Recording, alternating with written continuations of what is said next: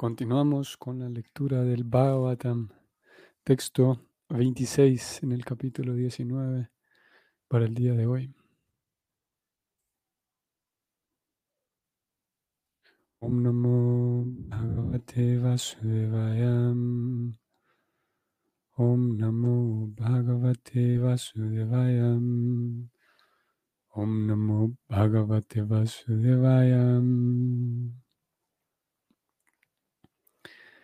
Tam Dvastya Varsam Sukumarapadam Karoru Bahwamsa Kapolagatram Charyayataksonasa Tulyakarnam Subriananam Kambu Suyatakantam La traducción de este verso es la siguiente. Este hijo de Vyasadeva Tenía tan solo 16 años de edad. Él tenía delicadamente formadas las piernas, las manos, los muslos, los brazos, los hombros, la frente y las demás partes del cuerpo. Sus ojos eran amplios y hermosos, y tenía la nariz y las orejas muy levantadas. Él tenía una cara muy atractiva y un cuello bien formado y tan hermoso como una caracola.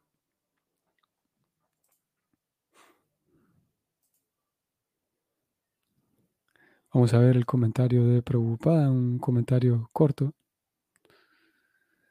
Y él dice lo siguiente. A una personalidad respetable se la describe comenzando con las piernas, y este sistema de honor se observa aquí con Sukadeva Goswami. Él tan solo tenía 16 años de edad. A una persona se la honra por sus logros y no por la edad. Una persona puede ser mayor por experiencia y no por edad. Sri Sukadeva Goswami, a quien se describe aquí como el hijo de Vyasadeva, era, por su conocimiento, más experimentado que todos los sabios ahí presentes, a pesar de tan solo tener 16 años de edad. Este es el fin del comentario de Prabhupada. Pienso que no vamos a mencionar mucho en este verso antes de saltar al siguiente. Y es que, como ya vimos, entonces estamos recibiendo una descripción de, de esta, este personaje entonces que acaba de hacer eh, eh, presencia, acaba de entrar, y veamos que todavía no, se, todavía no se ha presentado a él con su nombre, se sigue hablando de el hijo de Vyasadeva. En el sánscrito se dijo. A ver si aparece. No, tampoco. No, todavía no aparece. De hecho, el nombre de él como Shukadeva Goswami. Sino simplemente como el hijo de Vyasadeva. Y se da aquí una descripción de, de, la belleza, de, la belleza de su, de su cuerpo. Y Preocupada vamos a ver eh, el verso sí, el verso dice que tan solo tenía 16 años de edad. Y preocupada señala eso, muy interesante, ¿no? Él tan solo tenía 16 años de edad, dice preocupada, estoy subrayando. A una persona se la honra por sus logros y no por la edad. Eh, curioso, ¿no?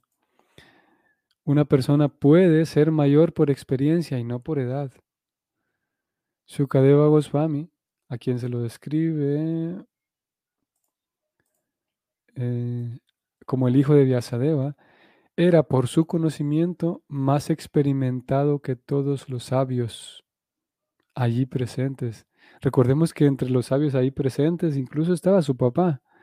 El mismo escritor de los Vedas, el mismo escritor del Bhagavatam estaba ahí presente.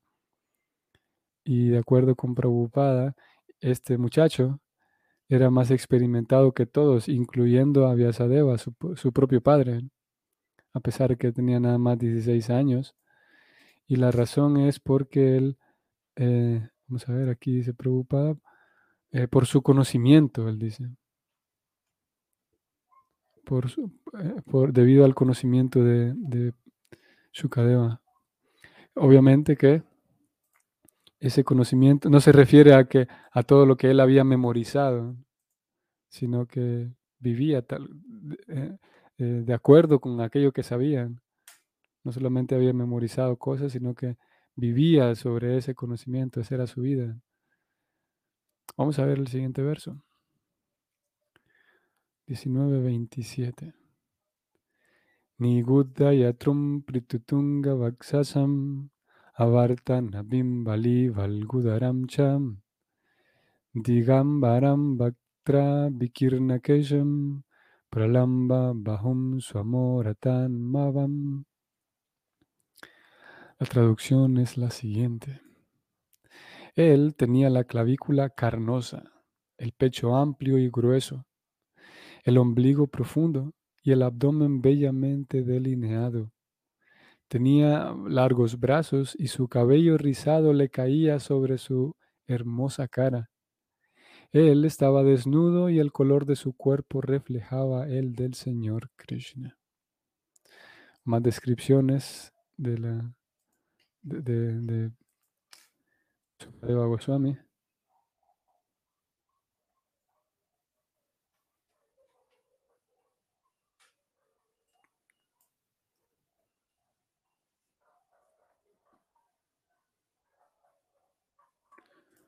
vamos a ver aquí el comentario de Prabhupada, también breve. Prabhupada dice lo siguiente, sus características físicas indicaban que era diferente de los hombres comunes.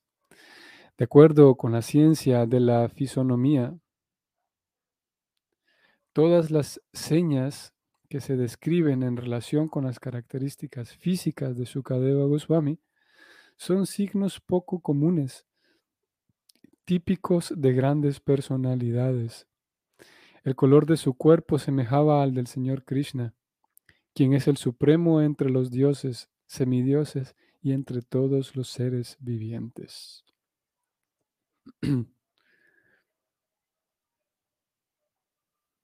Vamos a detenernos aquí un momento. Mm. Sabemos que hay una, hay un, em, un atractivo, em, una atracción natural en todos, una atracción natural hacia la la armonía, hacia la, la, armonía que se, y la estética que se puede manifestar en diferentes cosas. La estética puede manifestarse en, una poesía, por ejemplo, en un escrito, y cuando hay esa estética, entonces nos parece, nos parece atractivo. Incluso puede ser que tengamos frente a nosotros un escrito o incluso un poema, digamos, que ni siquiera comprendamos la lengua, ni siquiera comprendamos el lenguaje, ni la traducción de aquellas palabras, pero mismo los fonemas pueden tener tanta eh, armonía y pueden tener tan, tan agradable estética que nos puede resultar agradable eh, escuchar, como digo, ciertos fonemas, aunque desconozcamos la, traducción. Porque hay esa tendencia natural hacia, hacia la estética, hacia la belleza. Y algunos, habrá quienes justifiquen o argumenten que nuestra atracción a la estética es solamente porque a lo largo de la historia la humanidad ha, concluido y ha llegado a la conclusión de que la estética es agradable, pero en realidad eh, la estética es algo subjetivo.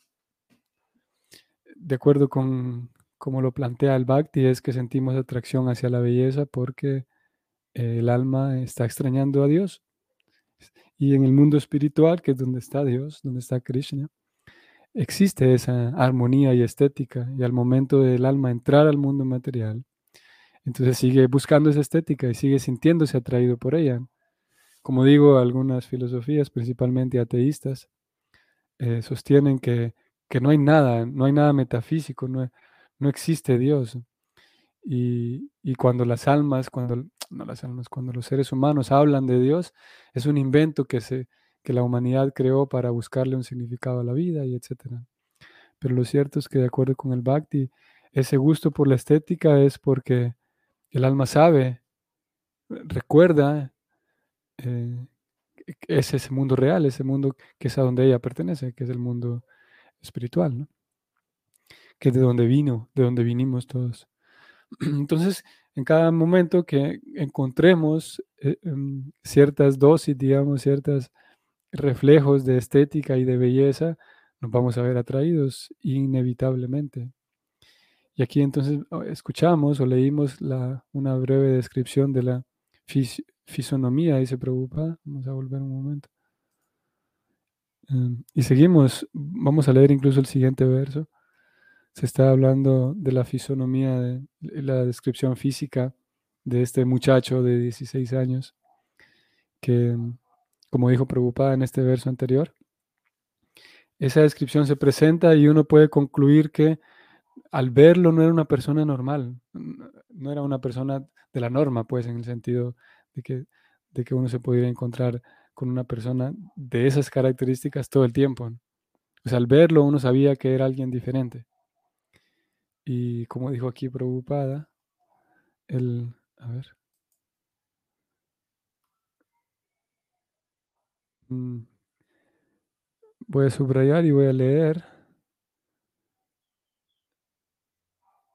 Las características físicas de Sukadeva Goswami son signos poco comunes, típicos, dice Prabhupada, de grandes personalidades. De acuerdo, vamos a ver si podemos localizar, antes de leer el siguiente verso del Bhagavatam, vamos a ver si podemos localizar, vamos a ir al néctar de la devoción. Y vamos a ver. Prabhupada describe que muy brevemente, no es algo que, no es un tema que le explaya mucho. dice, aquí está el néctar de la devoción. Vamos a ver dónde estamos. Capítulo 1, el néctar de la devoción. Características del servicio devocional puro. Vamos a ir un poco más abajo.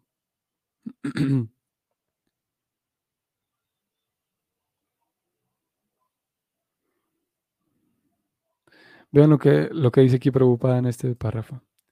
De esta manera, mm,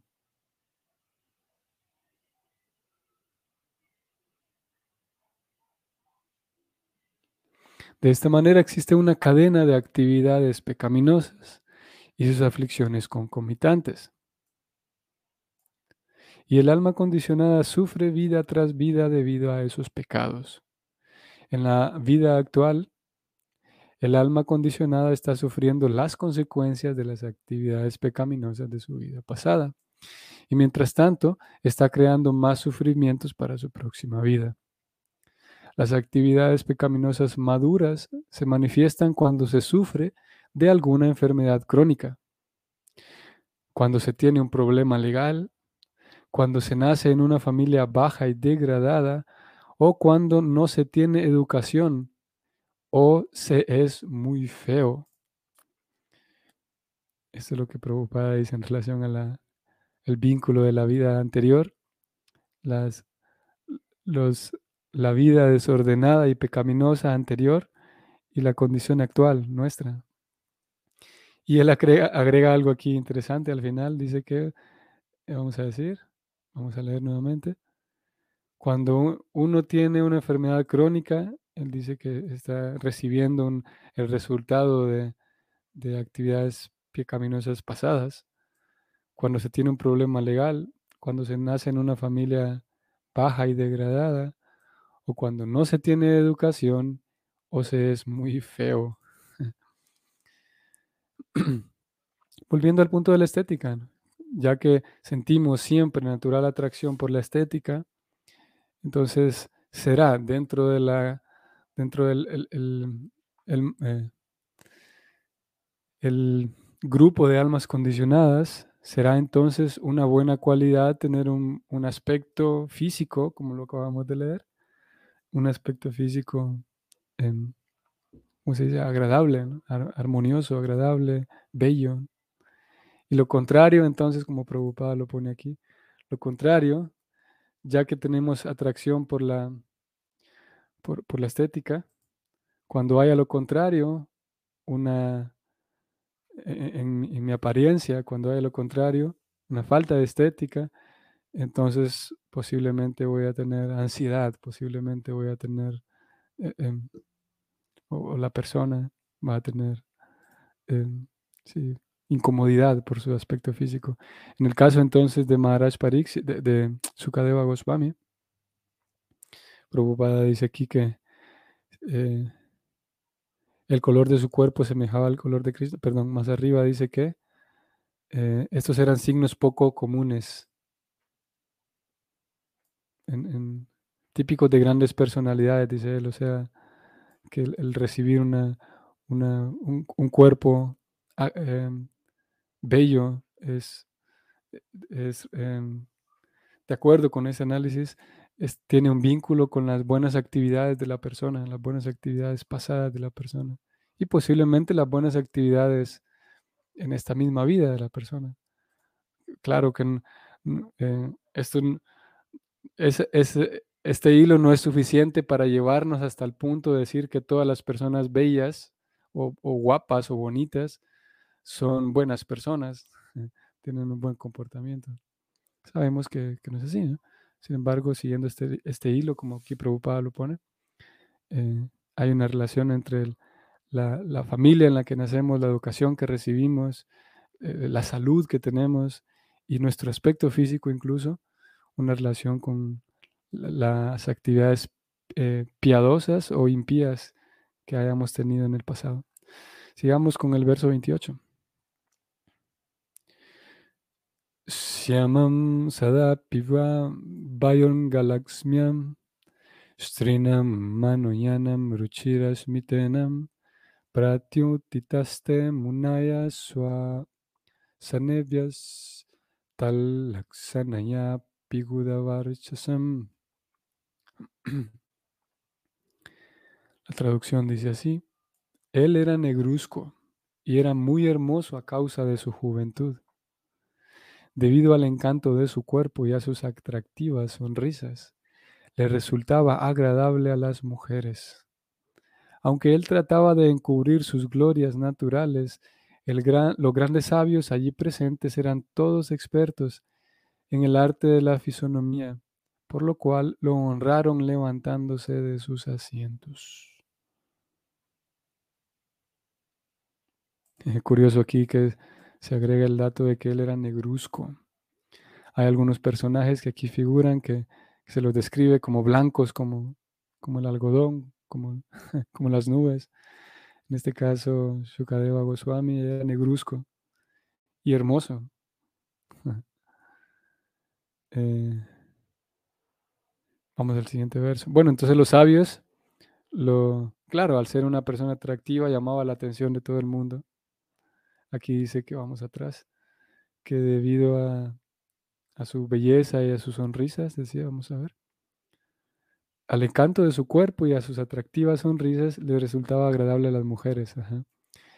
Y entonces recordemos quién es este muchacho, lo tenemos allí, sonriente, atractivo, eh, joven y, guapo, y al mismo tiempo muy sabio, al mismo tiempo una persona bien instruida, la historia de él es interesante. Eh, eh, toda la, ciencia de Krishna la sabía muy bien, la había escuchado de su papá. Entonces ahí estaba, eh, ahora estaba en el mundo, digamos, en la vida normal, después de haber nacido, y siendo él muy atractivo, entonces como que más, lo vimos atrás también cuando, cuando se describió cómo él llega, ahí aparece en la escena, se dice que andaba rodeado de niños y mujeres. Creo que ese dato se va a mencionar un poco más adelante también. Entonces, él sabía muy bien que su vida era para Krishna y, no tenía nada de interés de involucrarse en los asuntos sociales, convenciones ordinarias y sociales, frivolidades. Por esa razón él intentaba pasar desapercibido, eh, porque le resultaba atractivo, aquí se dice a las, a las mujeres, él intentaba pasar desapercibido porque en general todo el mundo está ocupado en frivolidades, en tonterías, en chismes, en, y a veces en cosas serias, pero en fin de cuentas materiales. Y él intentaba llevar una vida él solo, centrado únicamente en su Señor. Pero curiosamente iba pasando por ahí, los sabios lo reconocieron. Algunos ya lo conocían porque sabían que era el hijo de, de Vyasadeva, o principalmente Vyasadeva, él lo conocía muy bien. Algunos otros lo, lo, lo vieron por primera vez, pero sabían que se trataba de un sabio. Y por eso, como dice aquí el verso, expertos como eran todos, eh, lo reconocieron. Podemos agregar aquí también que, que, en algunos casos, tal como sucede con todas las, todo el conocimiento, todas las ramas del conocimiento, economía o psicología, filosofía, educación física, todos tenemos, aunque sea un poco de conocimiento en diferentes áreas. Bueno, en algunas áreas estamos nulos, sin duda. Lo que trato de decir es que en algunas ocasiones, por ejemplo, a un niño que, eh,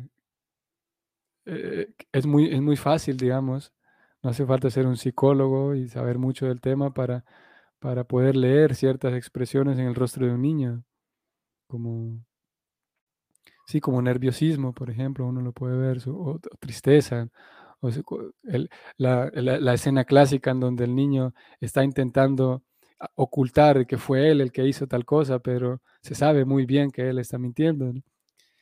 Y, si es verdad que uno puede tener cierta, eh, cierta habilidad, digamos, para reconocer la, mentirita del niño, entonces ese mismo o esa misma habilidad, pero aplicada en una escala mayor, es lo que sucede aquí con los, con los sabios. Eh, porque nuestro mismo rostro es, todos lo sabemos también, nuestros ojos, nuestro rostro eh, transmiten lo, que tenemos dentro, transmiten, ¿qué podríamos decir? Aprensión o ilusión. Algunos artistas y escritores han hablado de cómo los ojos cambian cuando alguien está enamorado, por ejemplo. Entonces, son, son cosas que uno puede leer, son, uno puede eh, monitorear, digamos, o decir, eh, ver a una persona por su semblante, no sabemos. Podemos saber tantas cosas de una persona por su semblante y los sabios eh, sabían cómo hacer eso. No es que eh, es, algo natural, ¿no? es que, no es que haya que recibir en sí una, un doctorado, no hay, que, hay que recibir necesariamente una clases enteras del tema, sino que simplemente se, es algo que se ve en las personas, se aprende en la medida en la que en la que uno mismo va ganando experiencia, digamos, se puede ver en las personas qué es lo que hay dentro, qué es lo que hay en su interior. Y los sabios vieron a este muchacho y sabían que, no era un muchacho ordinario. Por lo tanto, entonces lo honraron levantándose de sus asientos. Vamos al siguiente verso, 29. Shavisnu Taya agataya tasmai saparyam shira sayaharam tattonivrita hyabuda striyor bahakam mahasane sapo vivesha pujitam Maharaj Pariksit, a quien también se conoce como Vishnurata, lo cual significa alguien a quien Vishnu siempre protege, Postró su cabeza para recibir al huésped principal, que era Sukadeva Goswami. En ese momento, todos los niños y mujeres ignorantes dejaron de seguir a Shukadeva Goswami. Recibiendo el respeto de todos, Shukadeva Goswami tomó su excelso asiento. Bueno, aquí sí, preocupada, aquí iba a mencionar algo de este tema. Em, sigo resaltando el hecho de que el verso mismo en sánscrito aún no, no presenta el nombre em, explícito, el nombre de Shukadeva Goswami. Claro, al momento de hacer la traducción, Prabhupada incluso lo menciona en tres ocasiones. En la traducción que Prabhupada hace, él eh, introduce su nombre en tres ocasiones. Sin duda se está hablando de él. Sin embargo, en el sánscrito mismo aún no, aún no aparece. Eh, su nombre. Vamos al significado. Cuando Shukadeva Goswami llegó a la reunión, todos, a excepción de Srila Vyasadeva, Narada y unos cuantos más, se pusieron de pie y Maharaj Pariksit, que estaba muy contento de recibir a un gran devoto del Señor, se postró ante él con todos los miembros del cuerpo. Shukadeva Goswami también correspondió con los saludos y la recepción, por medio de abrazos, estrechando manos, moviendo la cabeza y postrándose. Esto último especialmente ante su padre y Narada Muni. Así pues, en la reunión se le ofreció el asiento presidencial. Al ser recibido de ese modo por el rey y los sabios, los muchachos callejeros y las mujeres poco inteligentes que lo seguían se pasmaron de asombro y temor, por lo cual dejaron sus actividades frívolas y todo se llenó de gravedad y calma.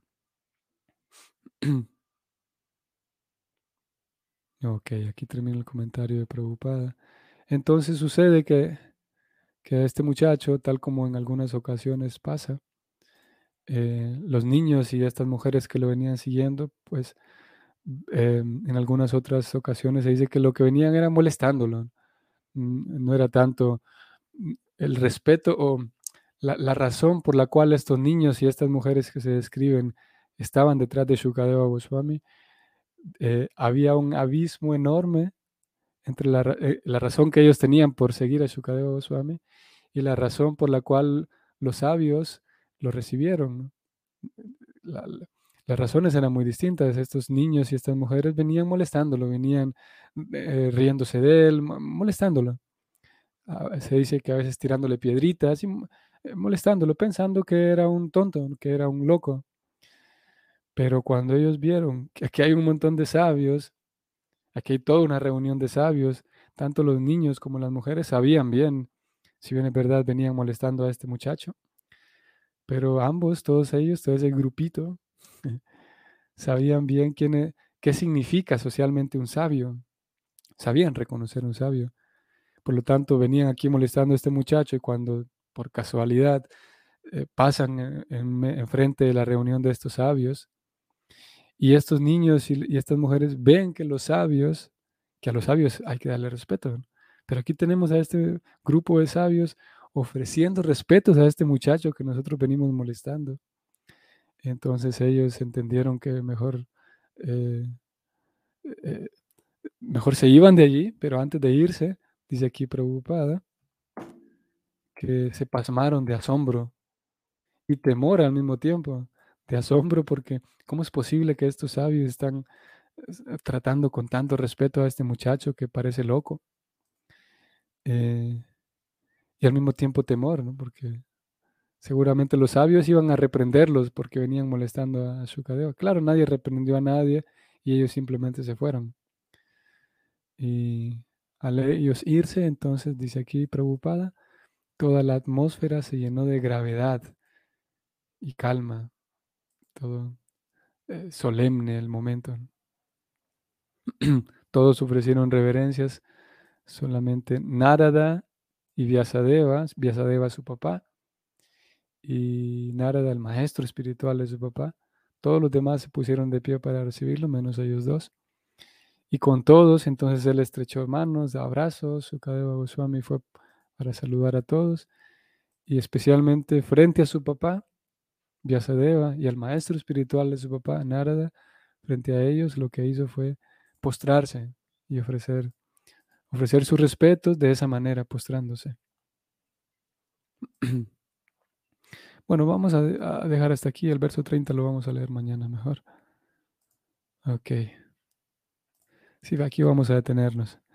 Entonces esto ha sido hasta este momento la, descripción de la llegada de Sukadeva Goswami y, algunas descripciones de eso, no solamente su llegada, sino su inteligencia, su, um, ¿cómo podemos decir?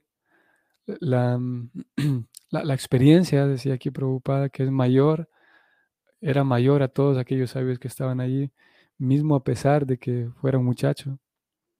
Y como preocupada aquí dijo, la experiencia es independiente de la edad. Que, cuando, hay, cuando hay mucha experiencia y poca edad, es una excepción a la regla. La norma, la regla siempre es que la experiencia viene con la edad. Y, claro que aquí cuando hablamos de experiencia, cuando Prabhupada presentó el tema de la experiencia, no se refiere únicamente a la experiencia eh, de, ordinaria, digamos, a una experiencia social, pues, sino más bien a la experiencia de, partiendo de la perspectiva eterna del alma. Conforme va pasando vida tras vida tras vida, el alma va ganando experiencia en el campo espiritual. No solamente, porque hoy por hoy, cuando hablamos de experiencia, puede, lo primero que puede venir a nuestra cabeza es experiencia, ya sea laboral o experiencia social, ¿no? Experiencia de vida, decimos. Pero aquí estamos hablando de la experiencia de un alma que ya vivió tantas vidas, que sabe muy bien que rendirse a Krishna es lo mejor, sabe muy bien cómo refugiarse todo el tiempo en Krishna, sabe muy bien cómo proteger su propio corazón para no quedar envuelto en tonterías, frivolidades, como aquí se decía. Es una alma con experiencia, un alma que sabe proteger su, la planta de la devoción que hay en su corazón. Un alma con experiencia también es aquella que sabe transmitir el bhakti a, otros, como es el caso de Sukadeva Goswami, lo vamos a ver, cómo por esa razón fue respetado, porque él con la experiencia que tenía sabía cómo transmitir el, servicio devocional al corazón de Pariksit. Y no, no sabía cómo hacerlo porque, ¿cómo quiero decir esto? No es que sabía cómo hacerlo porque había leído los libros y por lo tanto sabía explicar los libros, sino que, como dije hace un rato, como él vivía realmente sirviendo a Krishna, cuando hablaba del servicio a Krishna, entonces había potencia en esas palabras y ese servicio a Krishna podía surgir.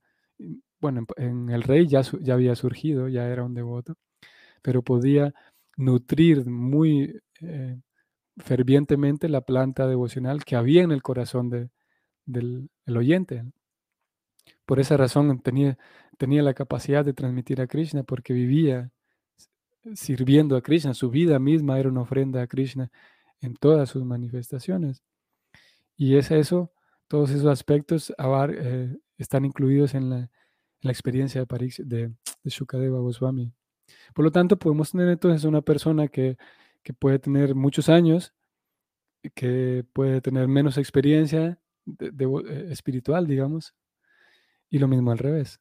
Puede haber también, como digo, la, la norma es que, que, haya experiencia, haya, eh, ¿cómo es? Mm, eh, más años, más experiencia. También sabemos que puede haber alguien con muchos años y, y tener cero experiencia. Y bueno, lo hay, de hecho. Tantas almas que, que están firmemente convencidas de que Dios no existe, de que Dios es un invento. Y hay, bueno, muchas almas y podemos concluir que son almas sin experiencia, que les hace falta iniciar el camino espiritual.